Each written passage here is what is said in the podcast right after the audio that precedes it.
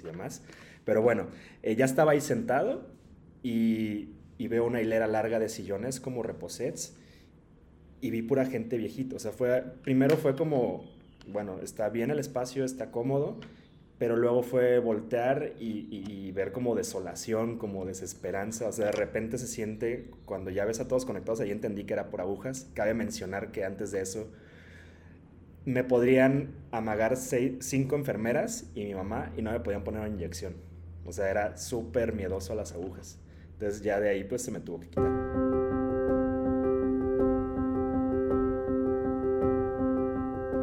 Les agradezco mucho que estén este día con nosotros. Eh, yo soy Leti Vázquez y esto es Vitamina Tu Salud. Hoy tenemos un tema muy especial y es acerca del cáncer. Cáncer, con solo escuchar esa palabra, despierta el miedo, la incertidumbre, el pesimismo y un gran número de sentimientos desalentadores y sobre todo ese miedo y esa incertidumbre de qué es lo que va a pasar.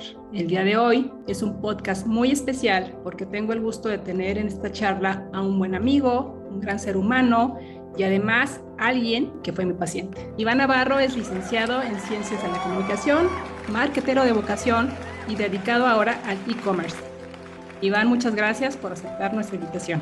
Muchas gracias a ti, Leti. Creo que es la primera vez que nos vemos o, platicamos fuera de un consultorio y es un poquito cambiar la regla, ¿no? Creo que vamos a poder platicar un poquito más a gusto y más abierto, y no tanto en esa dinámica de que me estés regañando porque no sigo ciertas indicaciones o demás, ¿no?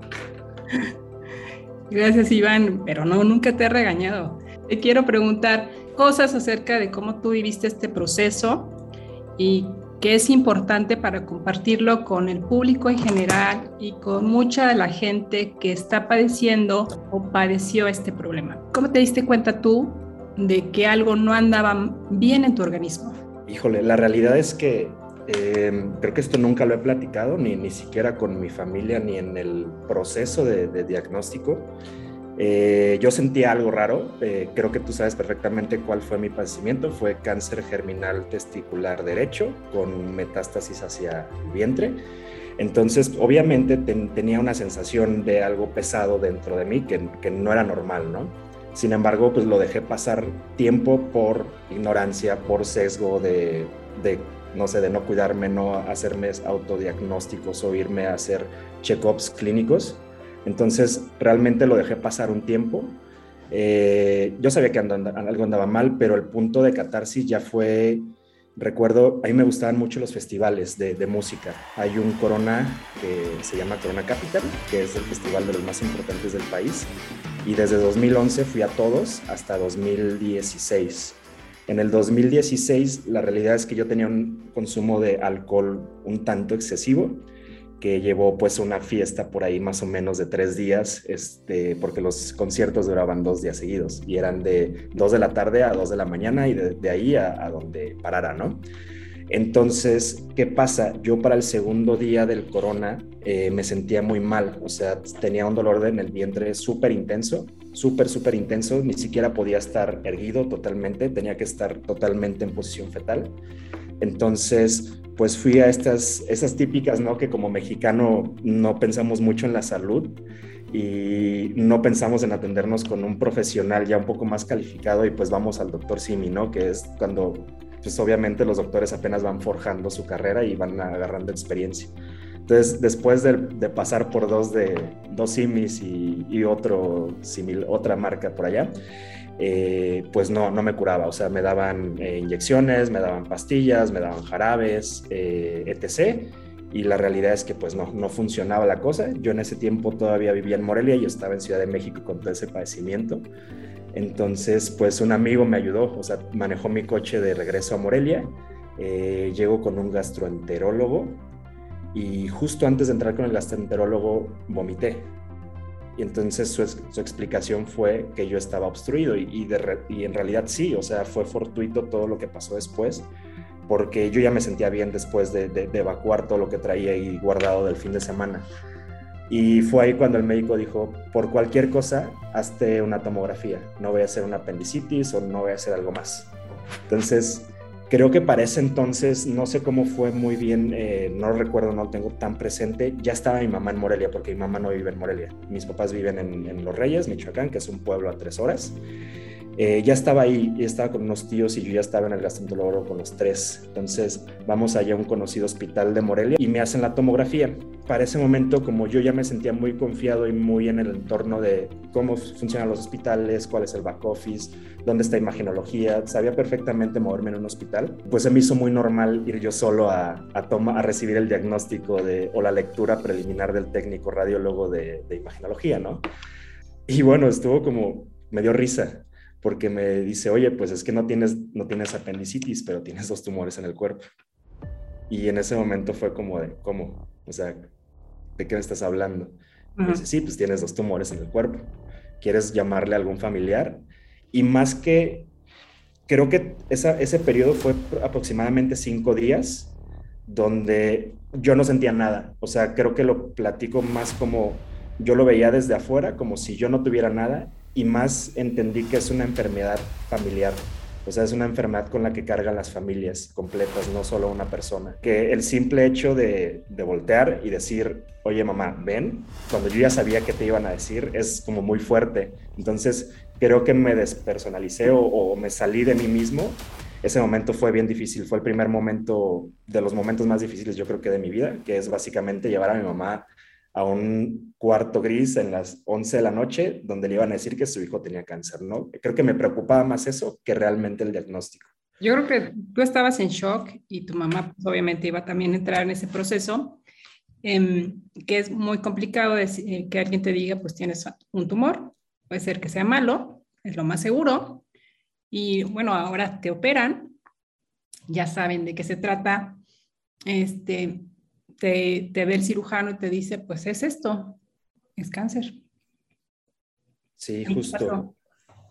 Eh, de hecho, todavía hay un poco más. Con ese primer eh, médico, como todos sabemos y todos pecamos de ignorantes, siempre buscamos una segunda opinión eh, y siempre buscas un lugar más seguro o de más de confianza en ese tipo de situaciones. Entonces, ¿qué pasó? coincidió con que conocíamos a un oncólogo de ahí de Morelia que es amigo, muy amigo de la familia, entonces fuimos con él al día siguiente, eh, me pidió radiografías y cada vez vas pecando más de ignorancia, ¿no? O sea, me dice las radiografías, las abro, veo un montón de ramificaciones en los pulmones y dije, no, ya me voy a morir. Entonces, pues ya ni modo. Este, vamos con el, con, con el oncólogo y ese, ese fue otro momento importante porque fue ahí, porque no sabíamos qué estaba pasando, no sabemos si me iba a morir o no. O sea, es una es algo súper latente y más cuando no sabes qué está pasando y, y, cuando tienes tan estigmatizado el cáncer, porque pues todos los casos son de ya se murió de cáncer, etc., etc., ¿no? Entonces ahí ya íbamos con mis papás y con mi papá eh, siempre hemos tenido una relación de mucho respeto, no tan cariñosa físicamente, pero sí de mucha admiración mutua por todo lo que hemos pasado eh, el uno y el otro en, en nuestra relación de, de padre-hijo y pues y cuando fuimos creciendo, ¿no?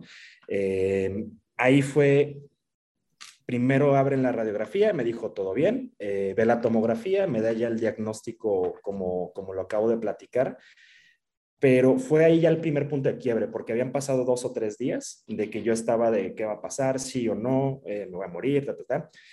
Y ahí fue como cuando nos digo, ¿sabes qué? O sea, tu vida va a cambiar a partir de ahorita, o sea, no va a ser lo mismo que estabas viviendo, vas a estar un tiempo fuera de toda tu vida normal o de toda tu rutina, pero no te vas a morir, o sea, tú vas a estar bien.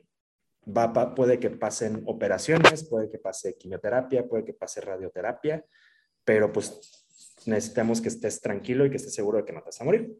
Entonces, termina la sesión y ahí es cuando por fin me cae otra vez, o sea, como cuando vuelvo en mí, o sea, sentí como un balde de agua fría, como que había despertado otra vez.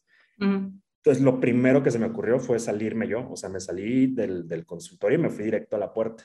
Entonces, en ese momento, pues, de repente siento la mano de mi papá jalándome hacia atrás y ya me abraza y es como de que rompemos en llanto y es como de todo va a estar bien, tranquilo, ya sabes para dónde va esto, yo voy a estar contigo. Entonces, ahí nació, fue un proceso bien bonito, o sea, empezó a crecer como, como un reencuentro familiar porque pues yo tengo más de creo que tengo ya más de mi vida viviendo solo desde los 18 años que, que pues con mis papás, ¿no? Entonces fue un proceso bien bonito como de reencuentro y de, reacercarnos y de, reencontrarnos y, realmente pues, reconectar, ¿no? O sea, creo que, creo que fue lo más importante. Entonces fue cuando ya, sí, creo que al siguiente día o al siguiente lunes te, conocí, que llegué a, tu ah. consultorio. Es muy importante esto que acabas de mencionar, el apoyo eh, de la familia, porque es un proceso muy complicado, como tú nos acabas de contar, es algo que no se lleva bien solo y que siempre, siempre, siempre, siempre necesitas del apoyo de tu familia y de tus amigos. Llegas conmigo, yo te empiezo a decir, bueno, pues se trata de esto, estás así ya está, y te vamos a dar quimioterapia. Y te vamos a dar quimioterapia por esto, por esto, por esto, por esto, y te va a pasar esto, te van a bajar las defensas, el pelo se te va a caer, bla, bla, bla, tienes que tomar mucha agua, evitas esto, y yo en un soliloquio de muchas cosas que te tengo que dar de información, ¿tú qué estabas pensando en ese momento? Híjole, es que ahí está bien padre la anécdota porque han sido fechas muy puntuales en todo o fueron fechas muy puntuales en todo el proceso. Por ejemplo, el día de mi primera operación de la orquiectomía derecha fue el cumpleaños de mi hermano, el más chico. Entonces su cumpleaños pues totalmente opacado, ¿no? Pobrecito. Y luego el día que llegué contigo también es raro, es muy bonito para mi mamá. Yo la realidad es que soy, eh, yo no practico ninguna religión, pero fue un 12 de diciembre. Entonces mi mamá iba encantada con su virgencita y ella es muy católica y, totalmente respetable. Yo siempre la he apoyado mucho y ella también me apoya en que yo no siga en ese tipo de creencias. Entonces, ella iba muy esperanzada de que algo bueno iba a pasar, un tipo de milagro por el estilo, ¿no? Entonces, ya estoy sentado ahí contigo. Eh, la realidad es que no estaba pensando tanto en lo, en lo de que se me iba a caer el pelo, en lo que se me iban a bajar las defensas, iba a bajar de peso drásticamente o que me iba a ver todo pálido. Yo estaba pensando más en el que iban a decir los demás. O sea, antes de eso yo era una persona muy superficial, por eso estudié comunicación, ¿no? O sea, es mucho expresarme y mucha importancia en lo que dicen los demás de mí. En las cosas más banales como en las cosas más profesionales, siempre las someto a un juicio externo, o siempre las he sometido a un juicio externo. Entonces, era más eso, era más como el, híjole, y si me ven sin pelo en la calle, eh, me voy a encerrar, que nadie se entere, etc., ¿no? O sea, estaba pensando más en lo banal que realmente en, lo que iba a pasar después. O sea, era intrascendente el estado físico en el que me iba a encontrar, era más como el qué van a decir.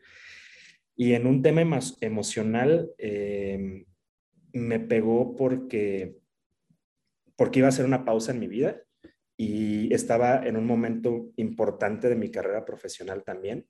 Entonces, eh, estábamos hablando de esta reconexión con mi familia, ¿no? Y que mucho tiempo estuve distanciado y justamente por lo que estuve distanciado fue para tener un mejor, una mejor proyección profesional y tienes que sacrificar muchísimas cosas, ¿no? Entonces, estaba a punto, o sea, no sé si iba a pasar o no, la verdad nunca lo vamos a saber, pero estaba muy cerca de una promoción que hubiera cambiado, eh, hubiera sido un game changer importante para mi carrera, por lo menos como lo sentía yo en ese momento o como lo veía yo en ese momento. Entonces esa pausa pues vino pues a pagar todo, ¿no? Eh, yo me aferraba todavía a ir a la oficina cuando estaba en quimio y me corrían porque no podía estar, pues RH se podía llevar un, tema legal, ¿no? Entonces, eso fue algo muy importante, lo sentí como un fracaso dentro de mi ámbito profesional y también era, soy una persona muy sociable, no me para la, boca, como puedes ver eh, ahorita en esta plática. Entonces, el, no poder salir, el no poder ir a comer o ir a tomarme un trago, al sí era súper... Ahí empezaron muchos problemas de ansiedad también, el, no poder seguir con la rutina. En todo eso estaba pensando al mismo tiempo. Sí, tú eres una persona que le gusta mucho socializar y que le gusta mucho estar con la cercanía de la gente. Eh, desafortunadamente, la mayor parte de las personas llegamos a tener eso que acabas tú de, comentar, de la aprobación de los demás, de el que dirán que en realidad eso es intrascendente y es lo menos, menos importante. Cuando viene tu primera quimioterapia, tú empezaste a conocer gente, gente muy interesante dentro de la sala de quimioterapia. Cuando viene tu primera quimioterapia, ¿qué pasa? ¿Qué pasó? Cuéntame. Eso, estuvo bien. Fíjate que nunca la sufrí, eh, para empezar. Y también quiero hacer la aclaración porque no todos los procesos son iguales. todos te llevamos un proceso diferente, tanto emocional, físico, eh, mental, porque hay diferentes tipos de salud, no solo la física y la emocional, también está la mental, la económica, etc., etc., ¿no? Entonces, cabe aclarar que yo me la pasé muy bien, pero dentro de mi contexto y no aplica a nadie más. Eh, hice muy buenas amigas, por ejemplo, las enfermeras las tengo tatuadas aquí de cuando me dieron de alta. Habíamos hecho esa promesa y tengo mi familia por un lado, sus iniciales, y a las enfermeras, y, justo aquí está la L de Leti también, eh, en mi tatuaje. Y fue bien bonito todo el proceso, pero el primer día fue lo peor que me pudo haber pasado anímicamente. Eh, yo no sabía ni, ni por aquí me pasaba cómo funcionaba una quimioterapia. O sea, no sabía si era aguja, si era un láser, si era alguna cosa ahí. Pero fíjate que ahí te lo expliqué yo y te expliqué. Sí, pero yo estaba... estabas en la luna. Yo estaba totalmente pensando en otras cosas, a lo mejor mucho saboteándome el momento por evadir la realidad y pues cero, o sea, cero lo recuerdo. lo único que sí me acuerdo es que me hicieron firmar una hoja de te puedes morir eh, por, el tratamiento. No es cierto. Déjenme les aclaro eso de que no, es así de drástico. Es una hoja que se llama consentimiento informado y que les hacemos este, firmar a los pacientes cuando les expliquemos este tipo de procesos, tanto procesos de quimioterapia como quirúrgicos, donde se les explican los riesgos. Entonces ellos tienen que avalar que se les explicó y que entendieron. Entonces no es así tan drástico. En algunos procesos, claro está, si hay, ese riesgo tangible de que pueden llegar a morir, pero el riesgo de acuerdo al porcentaje del procedimiento, pues es mínimo. Sí, totalmente. Y la verdad es que a mí nunca me faltó nada en todo el procedimiento. Siempre estuve bien asesorado, bien cuidado. Las enfermeras eran un pan de Dios, o son un pan de Dios. Todavía las visito y les llevo regalitos y demás. Pero bueno, eh, ya estaba ahí sentado y, y veo una hilera larga de sillones como reposets y vi pura gente viejita. O sea, fue, primero fue como, bueno, está bien el espacio, está cómodo, pero luego fue voltear y, ver como desolación, como desesperanza. O sea, de repente se siente, cuando ya ves a todos conectados, ahí entendí que era por agujas. Cabe mencionar que antes de eso me podrían amagar seis, cinco enfermeras y mi mamá y no me podían poner una inyección. O sea, era súper miedoso a las agujas. Entonces ya de ahí pues se me tuvo que quitar. Entonces me sientan, me empiezan a explicar, me canalizan, eh, me, pasan un suero primero para hidratar el, cuerpo, para después eh, meter los, los, metales, que creo que en ese momento era sulfato de platino o sustrato de platino, por algo, algo así se llamaba. platino. Eh, y cuando ya me conectaron me dijeron, si te mientras te sientas bien, tú tranquilo, si te sientes mal avísanos por favor para que veamos qué podemos hacer, pero no te debes sentir mal, o sea, debes estar todo muy bien. Y ahí pasó, o sea, ahí conocí a una persona que lo vamos a llamar como OC, eh, para no decir temas de identidad ni demás. Y fue alguien que me ayudó mucho a sobrellevar mi proceso, pero al principio me lo hizo sufrir mucho porque se sentó al lado de mí y la realidad es que sí, él ya estaba en un estado eh, físico pues bastante desgastado, o sea, estaba muy flaquito, eh, tenía ojeras sobre las ojeras, estaba muy blanco, muy pálido y pues ya sin pelo y sin cejas, ¿no? Entonces mi primera impresión fue, bueno, pues yo también me voy a poner así. Entonces, ni modo, entrar. En cuanto lo canalizan, se va para atrás y se le van los ojos en blanco. Y yo así de, o sea, esto es lo que me espera, o sea, así te va con la quimio y así voy a andar eh, y ahorita me voy a, me voy a ir, o sea, algo me va a pasar, ¿no? Y entonces me empecé como a agarrar como gato así al sillón y me empecé a poner súper tenso y las enfermeras fue como, ¿te sientes bien? ¿Todo bien? ¿Te pasó algo? Y yo, no, es que mira cómo se puso él, o sea, yo voy a estar así. Y me dice, no, no, no, no, para nada. Es que le dan miedo las agujas, entonces cada que lo canalizamos se desmaya. Y yo, pues ese fue el primer día de quimioterapia. Yo lo que traté de hacer y siempre lo trato de hacer en todos lados es generar un ambiente de confianza, porque a donde quiera que voy trato de, dejar ciertos lazos o cierto, pues que nos llevemos bien todos y que nos la pasemos a gusto si es que vamos a estar en, un proceso largo, ¿no? O incluso en la calle luego le haciendo, eh, platica a la gente y me tachan de loco, ¿no? Entonces, desde el primer día, después de ese incidente de, de, la desmayada y de los nervios y todo, pues lo primero que traté de hacer es empezar a empatizar con las enfermeras con las que iba a estar pues un proceso de... Al principio iban a ser cuatro meses porque creo que mi ciclo era de 21 días, donde cinco días estaba conectado cuatro horas aproximadamente. Eh, al siguiente lunes era un refuerzo de una hora aproximadamente, al siguiente también, y la siguiente semana, que era el cierre de mes, era una etapa como de descanso, donde yo me inyectaba unas ampolletas que eran vitaminas y luego empezábamos otra vez, ¿no? Entonces creo que iban a ser cuatro ciclos y terminaron siendo solo tres. Entonces, pues ahí, o sea, eso fue lo que pasó el primer día de, quimioterapia, pero adentro. Cuando salgo, le vi la cara a mi mamá, Leti, y fue, o sea, nunca la quiero volver a ver así. Y fue bien fuerte porque no supe cómo reaccionar más que con humor. Entonces yo la vi, le vi la cara así como de que mi hijo no va a salir o a ver si sale o no sé. Por todo lo que sabemos, todos los sesgos, ignorancias, sin, sin falta, falta, de conocimiento, etc. Entonces fue como de, así dos segundos muy rápido, ¿cómo le hago para que no esté así? Y fue, bueno, ya sé qué. Entonces ya estaba haciendo mi cita porque creo que tenías que notarte cada que salías y una firmita y bla, bla, bla. Entonces me volteo, me cambia la cara y yo súper feliz, súper entero. Obviamente me sentía medio débil, pero pues no le iba a transmitir eso a mi mamá. Y fue mucho el de, ok, entonces me paro, como que empiezo como, como a correr un poquito y doy estos brinquitos de que das el, que haces el aplauso con los pies, ¿no? Le digo, vente, vámonos, vámonos al súper, vamos a hacer súper y luego nos vamos al cine y luego nos vamos a hacer no sé qué, para cambiarle un poquito lo que está pues obviamente pensando y, viviendo en ese momento, entonces siempre trataba de ser como mucho, como darle esta postura firme y fuerte, porque pues eres su hijo, o sea, lo que menos quieres es que un hijo esté sufriendo y pues tú sufres el doble.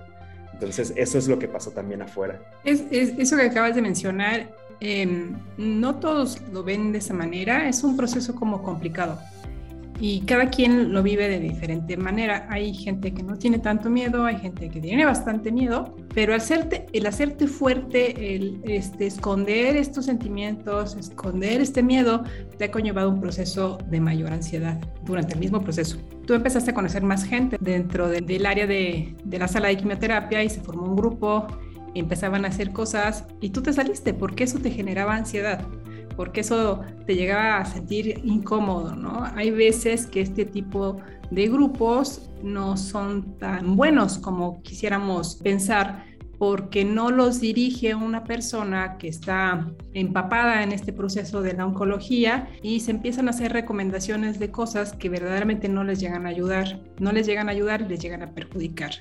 Durante este proceso ¿Tú buscaste alguna ayuda profesional, algún psicólogo que te ayudara o algún psiquiatra que te ayudara para el manejo a la ansiedad? Fíjate que no me acordaba de eso, sí es cierto, me salí de un grupo de WhatsApp que básicamente sí era, era totalmente ignorancia y sin, sin dolo, o sea, era pues básicamente el, cómo se podían ayudar, pero se saboteaban. Eh, entonces, pues no lo veía como un ambiente sano porque la ignorancia lleva a la toxicidad. Entonces, lo que yo hice, y ahorita llegamos al punto de, de, la ayuda, fue a la gente de mi edad que estaba como a mi alrededor, luego empezábamos, me llevaba mi lap y veíamos películas y les compartía el audífono. O le decía, oye, ¿sabes jugar FIFA? Me voy a llevar el Xbox y lo ponemos ahí en la tele y aunque nos regañen las, las enfermeras, ¿no? Como tratar de, distraer un poquito, porque sí las pláticas en casa iban mucho en, ay, ¿cuántos moretones tienes? Oye, ¿y cuántos catéteres llevas? Así como cosas súper lastimistas que no iban a construir nada bueno, ¿no? Era como esa forma de apoyarse hacia abajo nunca la he visto y, es dentro de mi contexto otra vez y, no, no quiero experimentar ni, ni, poner palabras en la boca de todo un, cúmulo de gente, un nicho con esta enfermedad. Es básicamente a mí no me gusta estar deprimido o a mí no me gusta estar diciéndome o lamentándome o quejándome, más bien qué hago como para poder cambiarlo. Entonces en ese sentido pues trataba de mover, movilizar pues a la gente de mi edad, ¿no? Para hacer un, algo diferente, ¿no? Y, y funcionó porque a la fecha todavía me llevo muy bien con dos o tres personas. Y nos tenemos en Facebook, nos tenemos en Instagram, de repente hacemos una llamadita o una videollamada y, y no te voy a decir que muy frecuente, pero sí, sí mantenemos contacto y eso me, me, gustó mucho. La realidad es que yo nunca busqué ayuda, o sea, me lo guardé mucho tiempo. Era más mi, mi sed o mi ímpetu por ya salir del proceso. Siempre empujo para que las cosas pasen y mientras más rápido y mejor. Obviamente ahora cuido mucho más la calidad de todo lo que estoy haciendo que antes. Antes era solo empujar hasta donde llegue. Entonces, en ese ímpetu de sí, siempre seguir empujando, siempre ya voltear la página, dejé pasar la salud pues emocional y mental. Entonces, pues sí, fueron, o sea, creo que fue más difícil el volver a la realidad que el, proceso de, pues de tratamiento. Recuerdo mucho que incluso toqué o sea, tomaba todos los días, fumaba, este, me la pasaba siempre como tratando de compensar esos cuatro o cinco meses que estuve en pausa, eh, que no salía, eh, que no, no, veía a nadie, no tenía ni siquiera mi perro, que ahorita tengo dos perritos, soy muy, muy, muy de esa gente que prefiere perritos, entonces pues estaba prácticamente aislado pero yo mismo generé ese aislamiento y también como tip a las personas que luego tienen a alguien cercano que le da cáncer es que no los vean con lástima o no no busquen hacer pláticas de cómo te sientes, qué te está pasando, si necesitas, o sea, no, no buscamos consuelo, más bien lo que buscas es sentirte lo más normal posible. Entonces, como no lo encuentras en tu círculo cercano, te vas aislando.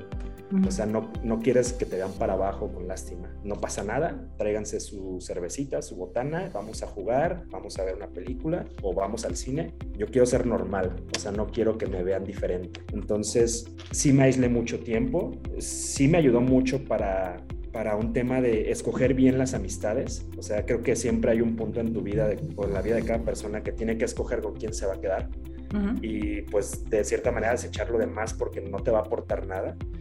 Y, y, bueno, eso sí me sirvió. Y luego cuando, cuando regreso, pues te digo que tenía fuertes crisis. Ahí fue la primera vez que me dio un ataque de ansiedad y me dio en, en, una, oficina. Yo pensé que me había regresado el cáncer porque sentí un vacío enorme aquí, como si me fuera a dar un ataque o algo por el estilo. Y dije, es un tumor que me está obstruyendo el corazón. Entonces me da en la oficina, eh, me, me voy al suelo y me quedo ahí como unos cinco minutos, me ayudaron ahí dos o tres personas y, y, me dio varios, varias semanas después, casi todos los días, ¿no? Y era mucho esto, eh yo veía como tiempo perdido. O sea, esos cinco meses que te digo, yo lo veía como de cómo los voy a recuperar o nunca los voy a recuperar. Entonces se me hacía más grande la ansiedad de, de querer vivir todo al extremo, ¿no? De querer tomar mucho en, muy poco tiempo, de querer, no sé, irme de viaje cada fin de semana a la playa o a donde fuera. O sea, quería hacerlo todo por mil. O sea, estaba muy, muy acelerado. Entonces, pues llegó un punto, creo que... Mm, por ahí de 2018. todo este proceso fue en 2016, 2017, de, de noviembre a marzo. Creo que en 2018 me volvieron a operar. Sí, y, y, y fue un punto donde no me sentía cómodo conmigo mismo, no estaba en un buen lugar mental ni emocional, por lo tanto empecé a dejar mis relaciones otra vez desgastadas, tanto laborales como eh, personales y familiares. Y sí fue un, tengo que hacer algo y ahí es donde acudo por primera vez ya como con ayuda mental, porque creo que sí es muy importante tener el bolsillo, eh, la salud eh, emocional, la mental y la física súper sanas, ¿no? O sea, creo que sin una de esas, lo demás no funciona. Entonces fue la primera vez que acudí a terapia, estuve yendo primero cada 15 días, luego cada mes y después ya, ya fue como cada más ocasional, ¿no? Em, a la fecha lo estoy retomando porque sí son episodios que se llaman estrés postraumático.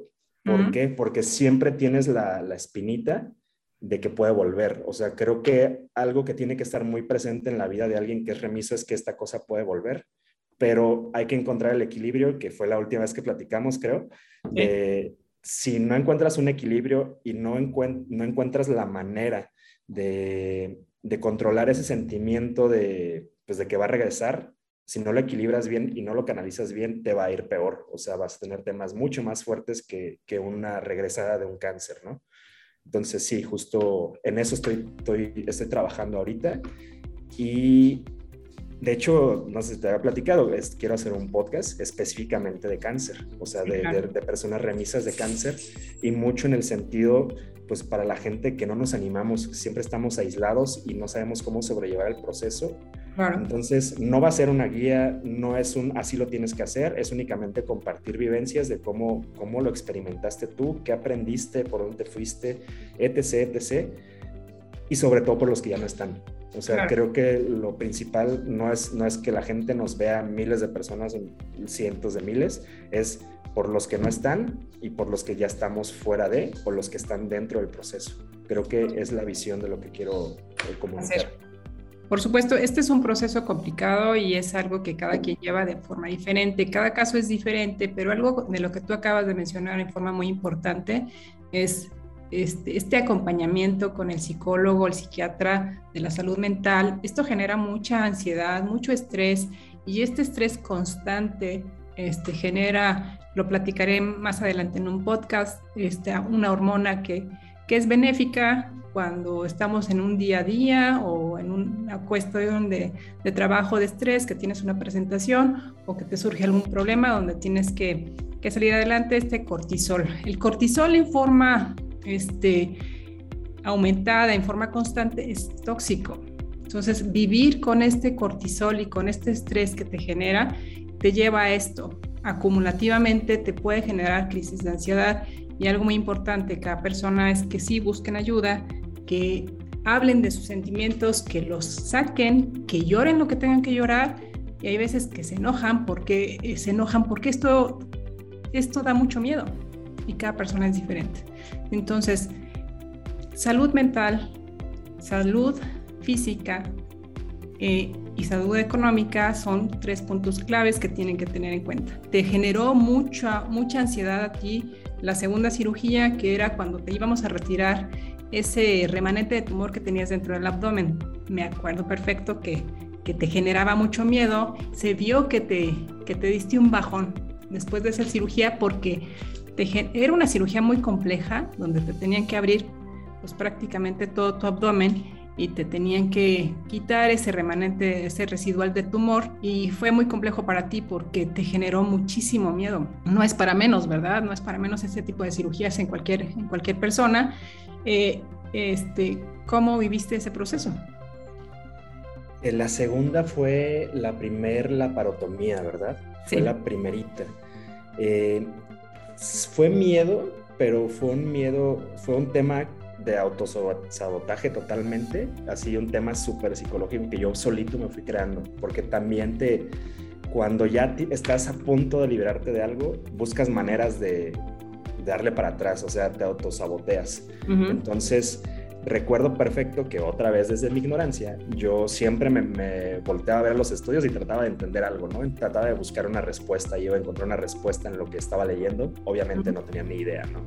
Entonces, creo que fue una tomografía contrastada, un TAC. Eh, y la intenté leer, ¿no? Sale el disco y sale como de ahí, tiene eh, un teratoma eh, maduro de 13 centímetros aproximadamente cerca de la vena cava o pegado a la vena cava, que es una de las más importantes del cuerpo, no sé si sea vena arteria. Eh, entonces es una cirugía complicada, súper complicada. Recuerdo que el doctor me, fue muy incisivo en eso. Y también por ahí salía un quiste en el, en el riñón. Entonces fue como de, uy, no, ya se fue a los riñones y ya me empecé a sabotear todo y negativo y etc, etc. Se resolvió afortunadamente con la, pues con, con, ya tener el conocimiento, ¿no? Que fue el doctor diciéndome, ese es X, a todos les pasa, eh, te, vamos a hacer esto, esto sí es complicado. Y la realidad es que sí llegué muy debilitado a esa operación, tanto físicamente, porque fue ya después de tres meses de quimioterapia, eh, por ahí se la cuenta y fueron ciento y tantas agujas, por ahí lo tengo anotado. Em, y pues sí, o sea, sin pelo, sin cejas, eh, muy flaco, o sea, yo normalmente tengo un peso de 75 kilos en promedio desde, desde mis 24 años. Y en ese momento llegué a 63, 62, o sea, había bajado 12 kilos en tres meses. Entonces, pues súmale que ya no tenía venas, eh, de hecho ya a la fecha no, ya no, ya no se recuperaron mis venas, eh, muy flaco, muy desgastado mentalmente y sentimentalmente, y era como de, bueno, ya, el último estirón. Y ahí fue como el, dos dolores que nunca se me van a olvidar, creo que son los que tengo más clavados de toda mi vida, y fue el, el primero fue despedirme de mis papás cuando me iban a pasar a, al pasillo gris quirófano? Ajá, porque hay dos pasillos, el gris y el blanco, ¿no? El gris está ya pseudo desinfectado, donde todavía tienes contacto físico y en el suelo con diferentes personas, y el blanco ya es cuando ya vas en la camilla y ya estuvo. Ya directo, pues nada más te trasladan a, quirófano.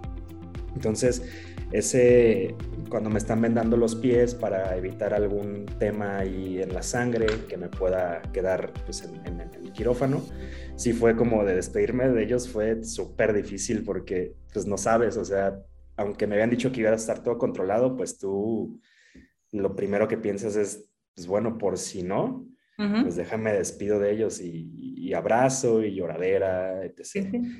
Sí, sí, fue, ese fue, creo que de lo más feo que me ha pasado, es el, tener que despedirme de mis papás, aunque pues afortunadamente por aquí sigo. Y el segundo fue cuando salí, o sea, cuando salí de la cirugía, pues son 24 puntadas, o sea, no es cualquier cosa, son dos cesáreas, por así decirlo. Entonces, súper flaco, súper desnutrido, este, no, o sea, era el peor dolor físico que me ha pasado en toda mi vida. O sea, es lo peor que me ha dolido. Yo creo, yo lo considero mucho como un tema de que pues venía muy descompensado de la quimioterapia, venía mal emocionalmente y ahí fue como el cúmulo, fue el, el boom, porque no sabes, o sea, no me hacían ni los derivados de morfina para el dolor. Incluso el médico me decía, oye, ¿eres adicto a alguna sustancia? Y yo, pues no, que yo sepa. Pero, o sea, me ponían derivados de morfina y no, no me quitan el dolor. Estuve cuatro días llorando día y noche de dolor en, el, en la cama 15 del pabellón 3 de, de, cierto hospital de ahí de Morelia, que luego es bien, bien, fea, bien feo el karma o bien feo el, el cómo, cómo vuelven las cosas, como son cíclicas. Mi tercera operación me caí en la misma cama. Entonces, fueron cuatro días así súper intensos de dolor, me acuerdo perfecto. Y eso nunca se me va a O sea, nunca, lo, nunca voy a tener un dolor tan fuerte, yo creo, en mi vida. Aquí les quiero aclarar un punto importante, es que cada persona es diferente y hay gente que tiene un, un, umbral muy alto al dolor, entonces pues hay gente que lo siente más y hay gente que tiene un umbral este, muy bajo y lo siente menos, entonces hay gente que le duele más, esto es muy diferente en cada persona y toda la perspectiva que estamos hablando es desde el punto de vista de Iván, pero hay mucha gente que tiene este, eventos totalmente diferentes. Sí, y a mí mismo me pasó. De hecho, eh, justo en lo que quería complementar, porque sonó súper fatalista y tienes toda la razón. La tercera operación, que fue exactamente la misma que la segunda, fue la parotomía, 24 eh, puntadas otra vez. Eh, sí, sin, creo que esta vez solo fueron tres días en el hospital, porque el prim, o sea, salí del, del, del, salí del quirófano ya tarde, porque empezó tarde la operación, y al siguiente día ya andaba parado como si nada. O sea, ya me sentía súper bien, no tenía nada de dolor. Eh, al quinto día andaba en el cine, o sea, literal andaba con una sonda eh, para drenar y yo andaba en el cine. Obviamente me la escondí para que no me viera la gente ahí como qué onda con este dude. Pero ya, o sea, cero dolor, cero, cero la experiencia pasada súper fatalista. Esta vez andaba en el, te digo, me fui al cine en Uber, andaba caminando ahí en una plaza comercial de, de Morelia, bien a gusto, me fui a un McDonald's, eh, perdón por la marca, pero pues o sea, totalmente diferente y era mucho como había llegado, lo que te digo, sobre todo lo emocional y pues obviamente ese desgaste físico con el que había llegado. Y comienzas una etapa de seguimiento, Iván, una etapa donde estamos vigilándote de que todo esté bien, todo, todo, todo está bien hasta el momento.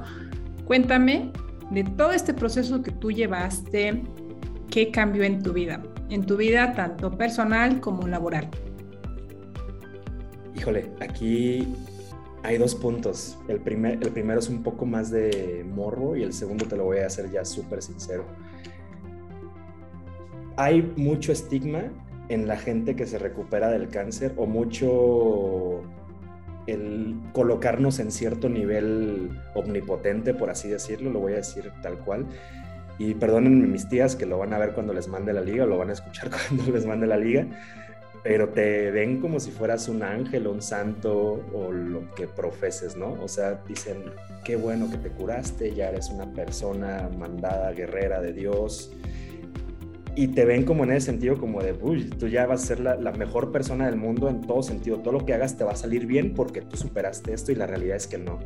O sea, la vuelta a la vida es bien difícil. Desde lo que ya platicamos de cómo te da ansiedad el volver y que, te regrese el cáncer y cómo te vuelves a adaptar y cómo perdiste todo ese tiempo, la realidad es que o sea, estamos reaprendiendo o reconfigurándonos para ser funcionales otra vez.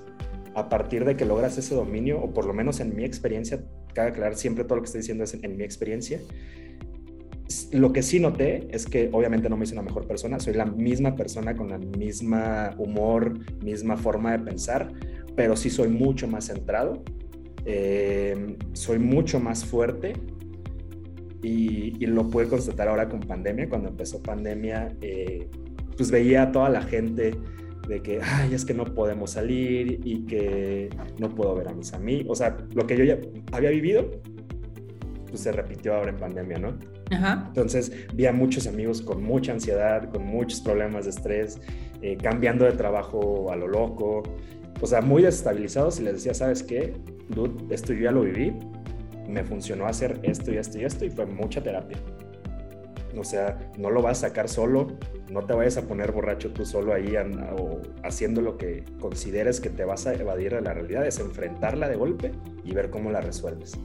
Entonces sí me hizo mucho centrarme en resolver y no en quejarme.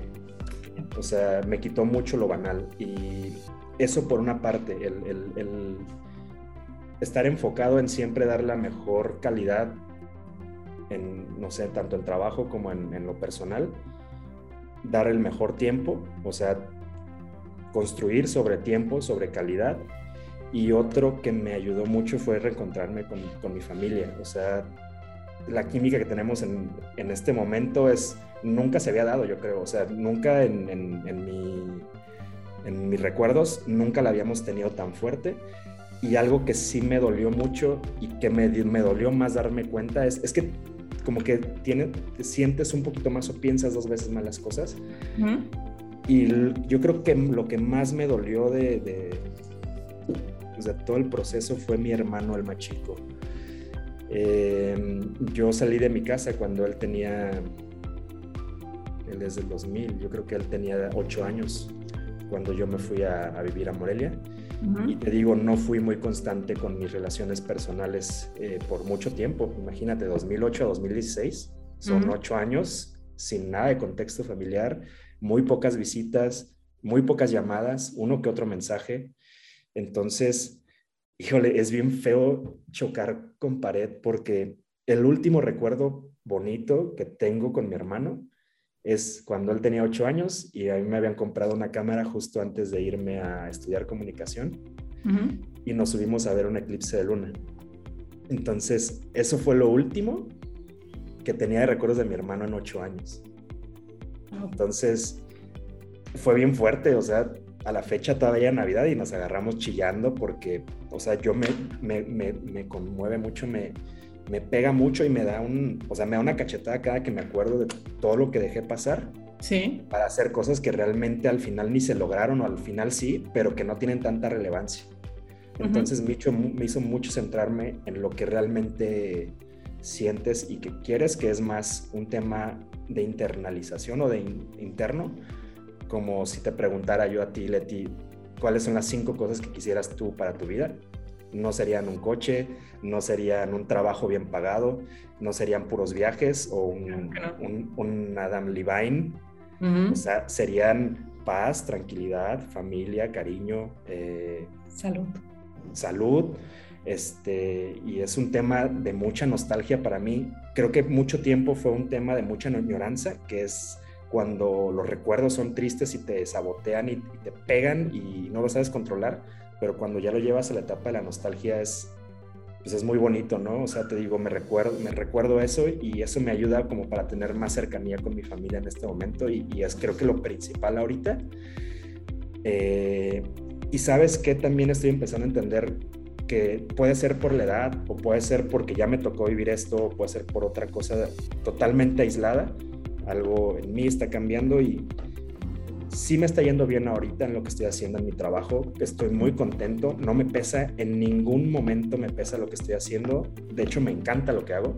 Hago marketing y hago campañas y, está muy padre. Pero está empezando a nacerme algo que es qué voy a hacer para mí. Claro. Deje o no deje un tema económico. Claro. Entonces, creo que justo en ahorita como estamos tan globalizados y tan sumergidos en el celular y en el trabajo y en el ritmo de siempre, siempre, siempre ser más eficientes, más eficientes y más eficientes, se nos olvida eso. Y el tener un hobby creo que debe implicar que no tenga un recurso económico de por medio. Claro. O sea, tipo, si te gusta salirte a correr y es tu hobby, pues no, no, tienes por qué andarte comprando los tenis más caros o irte a esquiar no, no lo considero un hobby. O sea, un hobby debe ser un momento contigo mismo para que encuentres ciertas eh, estructuras de tus ideas o ciertos pensamientos o no sé, le des la vuelta a lo que le tengas que dar vueltas, pero que no implique un recurso económico, o sea, que no tenga algo que ver como con un gasto, porque ya ahí ya es transacción, es una transacción, es una venta. Entonces, en ese sentido, pues justo estoy tratando de, encontrar para dónde quiero ir. Eh, obviamente no descuidar mi estabilidad económica, que es muy importante, pero sí empezar a indagar en la, en la, personal, en mi felicidad, eh, intangibilidad de la felicidad. Entonces, creo que el primer camino o el, primer paso en, este camino es el tema del podcast, porque la realidad es que no lo estoy haciendo para que sea famoso, la realidad es que a lo mejor nomás tiene 10 views y no me importa, o sea, hasta donde tenga que llegar. Eh, ese es el primer paso. El segundo creo que es pues un poco a estabilizar mi salud mental, que creo que es muy importante, no porque sea esté loquito ahorita y les grite cosas en la calle, para nada, pero sí tener paz mental, ¿no? O sea, creo que a mí me pasa mucho que se me sube el muerto, que es cuando tu cuerpo ya está totalmente dormido y tu cerebro sigue funcionando. ¿Por qué? Porque siempre que salgo del trabajo o me aviento tres podcasts seguidos de una hora o me salgo a caminar una hora y media con mis perros, pero siempre le estoy dando vueltas a la cabeza. Entonces necesito encontrar ese desacelerón o ese freno para poder estar más tranquilo. Exacto, totalmente. Claro, claro, necesitas bajarle, bajarle ese pensar constante de tu cabeza. Hay que bajar ese trabajo constante en el que estás tú en este momento. Este, yo te he visto durante el tiempo que yo te conozco transformarte este, y ya con lo que nos acabas de contar, pues ya de ser una persona superficial, ya eres totalmente otra persona. No es tiempo perdido, todo lo que pasaste es, difícil luego de, asimilar todo, este, todo el proceso para todas las personas que pasan por este proceso de un tratamiento oncológico. Eh, es un proceso de tratamiento de sanación, de curación para muchos, desafortunadamente para otros no tanto, sino es de control de la enfermedad, pero es un proceso que se tiene que llevar y en ocasiones mm, no podemos darles ese, ese proceso en forma larga o hay veces que tenemos que dejarlo y dejarlos ir porque ya es su momento y es muy complicado tanto ustedes como pacientes como para nosotros como médicos. Y algo que acabas de mencionar es que este es mi hobby, es lo que yo estoy haciendo y es compartir información para la gente sin ningún fin de lucro. Entonces, ahora Iván, quiero que me digas algunos puntos importantes que les recomiendes a la gente que va a iniciar un proceso de quimioterapia o un proceso de tratamiento oncológico en forma muy puntual. Por favor. Uy, muy puntual va a ser muy difícil, pero bueno, vamos a intentarlo. Eh, buena alimentación. Ajá buenos pensamientos. Sí. Buenas y buenas palabras, creo. Claro. O sea, es, eso es como lo principal. Eh, buena alimentación, yo tenía una alimentación horrible y pues obviamente la sigo teniendo en, parte más moderada, pero sí comer muchas verduras para que la quimio no te pegue tanto y no tengas que estarte metiendo tantas ampolletas de recuperación que son vitaminas para incentivar o recuperar tu sistema inmune. Eso sí está es un, tip que sí podría darles. Mucho hierro, agua. mucha agua, aunque le sepa a metal y le sepa horrible.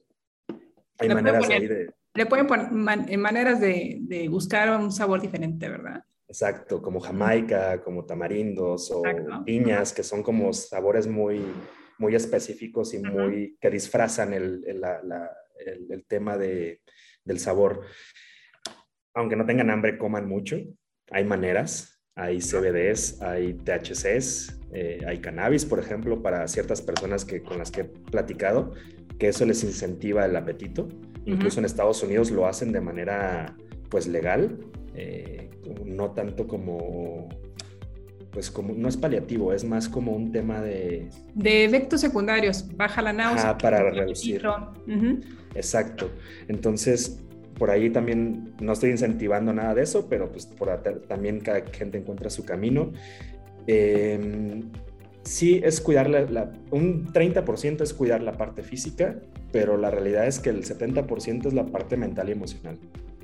Por eso, buenas, buenos pensamientos, buenas acciones y buenas palabras siempre, para no contaminarte y no contaminar a los, a los que tienes a tu alrededor y no lastimarlos, sobre todo porque, como decía al inicio, pues es una enfermedad de toda la familia o de todo tu círculo cercano, no es nada más tuya. Entonces, puede haber fricciones en el camino traten de evitarlas o hablar siempre con la verdad y que siempre sea un debate constante, porque creo que ahorita como, como sociedad hemos perdido mucho ese debate o la dialéctica del debate, que pues es básicamente una opinión que contrasta a otra. y, y, ahorita estamos bien polarizados, lo sabemos y no vamos a entrar en ese tema, eh, y solo es choque. Entonces el debate no funciona así. El debate funciona, yo transmito lo que pienso, yo transmito mi opinión contraria y cómo llegamos a una opinión conjunta. Es cómo, cambiamos la manera en que nos comunicamos para entender la otra parte y sobre todo llegar a una media, no por llegar a una media y conciliar, sino para entender las dos personas de qué está hablando la otra persona y, llegar a un, a un, consenso, ¿no? Que es este, pues básicamente el cambiar tu opinión sobre un punto en específico. Entonces creo que también eso es muy importante ahorita. Sí, yo te agregaría además, si te sientes cansado, descansa. Si quieres hacer ejercicio, hazlo, porque eso va a ayudar a que te sientas mejor y a que disminuyas tus niveles de cortisol y estrés. Y otra cosa muy importante, no tomar remedios. Hay mucha gente que les va a ofrecer este, en forma lo hacen de buena fe, yo lo entiendo perfectamente, pero muchas, muchas cosas de estos remedios llegan a ser tóxicos para su hígado, para su riñón, y hace que la quimioterapia no funcione adecuadamente y hace que muy posiblemente sea más tóxica. Entonces tengan mucho cuidado con eso, con esto que les recomiendan. ¿Qué querías decir? No inventes, eso de los remedios. Ajá. Híjole, por eso yo creo que me salía tanto grupo y de bloquear a uno que otra tía o, conocida de mi mamá, ¿no? Porque una vez me llegó mi papá con una culebra secada. Dios. Y yo así de, ¿qué es eso? ¿Me vas a hacer un cinto, unas botas o qué? Porque de niño tenía ese tipo de cositas, no somos rancherones. No, es para que te hagas un caldo y te lo tomes. y yo, estás, pero sí que rebotas de loco si tú crees que me voy a, me voy a echar un caldo de culebra. Y luego otra vez pues, mi papá, pues en, sentido como de queriendo ayudar, ¿no? Pero pues, nunca les di entrada a ese tipo de, de, cosas. Y luego no me andaba queriendo llegar con, con, colas, no es cierto, con plumas de la cola de un sopilote.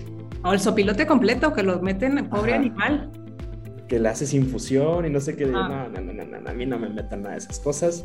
Por algo hay ciencia de por medio, por algo está aprobado por instituciones internacionales como la FDA, eh, no sé, o sea, hay, hay un, una evolución humana de por medio científica de datos, de prueba y error, como para que me vengas a traer tres, tres plumas de la cola de un sopilote cuando yo ya estoy llevando un tratamiento y estoy viendo resultados. Claro.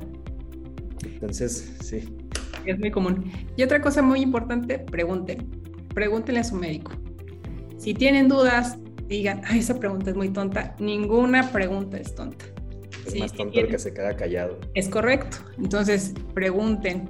Este, si andan buscando una segunda opinión, no hay ningún problema, se puede hacer, es lo más sano, este, pero pregunten, pregunten a su médico y estén siempre con la gente que les genera confianza y que les convence en cuanto al tipo de tratamiento. Siempre acudan con un profesional de la salud, un especialista en este tipo de temas, no caigan en charlatanes y infórmense.